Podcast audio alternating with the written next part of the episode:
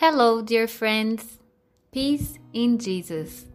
Here is Marina Luizio, and another episode of Coffee and Spiritism is on the air. What do we need to do to have a happy life? We all want to be happy. Every moment, in many ways, we seek happiness and we wish it to our beloved ones.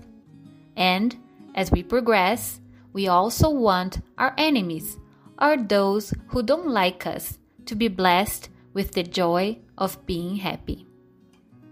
Throughout human history, it has been thought that happiness is all about having things. But after some experiences, it has been noticed that to have things may be, in fact, to be possessed by things. Instead of possessing, one becomes enslaved by what one has. And because of the fear of losing the material possessions, engages in a behavior of accumulating more and more, trapping oneself in the tangled web of self obsession. On the opposite side, happiness would be owning nothing, living perhaps in a reality free of material possessions.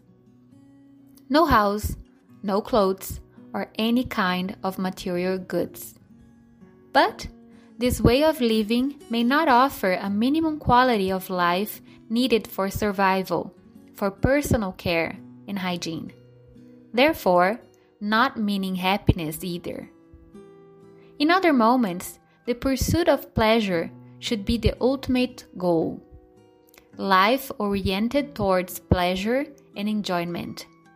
The constant quest for pleasure and satisfaction led to crossing limits and to abuses, and obviously painful consequences that taught the human being that this was not what happiness should look like. The question, therefore, still stands what do we need to do to have a happy life?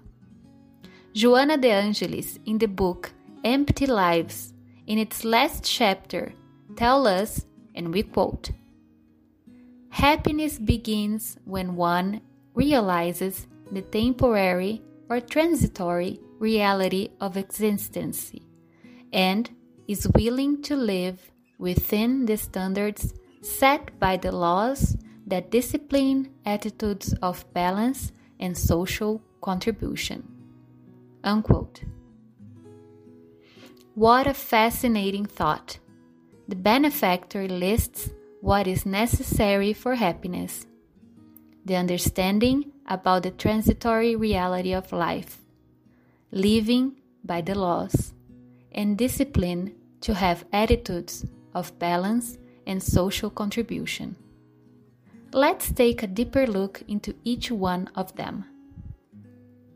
Knowing that life is transitory is of utmost importance to realize that this existence has a beginning and an end, that there is a purpose for it, and that each incarnation holds a lesson to be learned by us. This brings a perspective to life of usefulness and quality in favor of real happiness, which will not be placed in what is ephemeral, but to understand what each temporary situation of our incarnation has to permanently teach to our spirit. The Spirit's teachings, fulfilling the great promise made by Jesus, recognize the immortality of the soul, a principle that truly brings comfort to our hearts, and that prevents us from overreacting about death Death terminates physical existence, but without the power to make life disappear. Thus, Spiritism make us realize the beauty of living each existence, inviting us to take from each one the ingredients to build a permanent happiness. To live by the laws Joanna de Angelis further comments about that, and we quote Knowing our duties and fulfilling them is an advanced step to creating inner harmony that leads to respecting all expressions of life. Unquote. We are immersed in perfect divine laws that holds us together around God's love. To do what is required from us is to become aware of our responsibilities, and therefore, we quote again, the result of this behavior is the healthy feeling of happiness. That is, to feel harmonized with life in any circumstance. Unquote. It is to experience a deep sense of understanding of what God expects from us. It is to put our talents to use, even when we are in pain, and be conscious of what we can do and must do. At last, Joanna kindly advises us about the discipline needed in life. Never cease to fight against the bad habits that come from past existence. When you failed your evolutionary program, preferring golden responsibility over the strict but liberating commitments. And while highlighting the discipline for making a social contribution, Joanna reminds us of the question 912 of the Spirit's book that we quote. What is the most effective means of fighting the predominance of the corporeal nature? And the answer is practicing self denial. Unquote. In other words, if you want to be happy, do something good for someone else. Challenge yourself to serve and to overcome all obstacles in the path to do good. Build mechanisms to help prevail the good, because what we call evil is just the absence of good. This way, we will never regret being able to help. What do we need to do to have a happy life?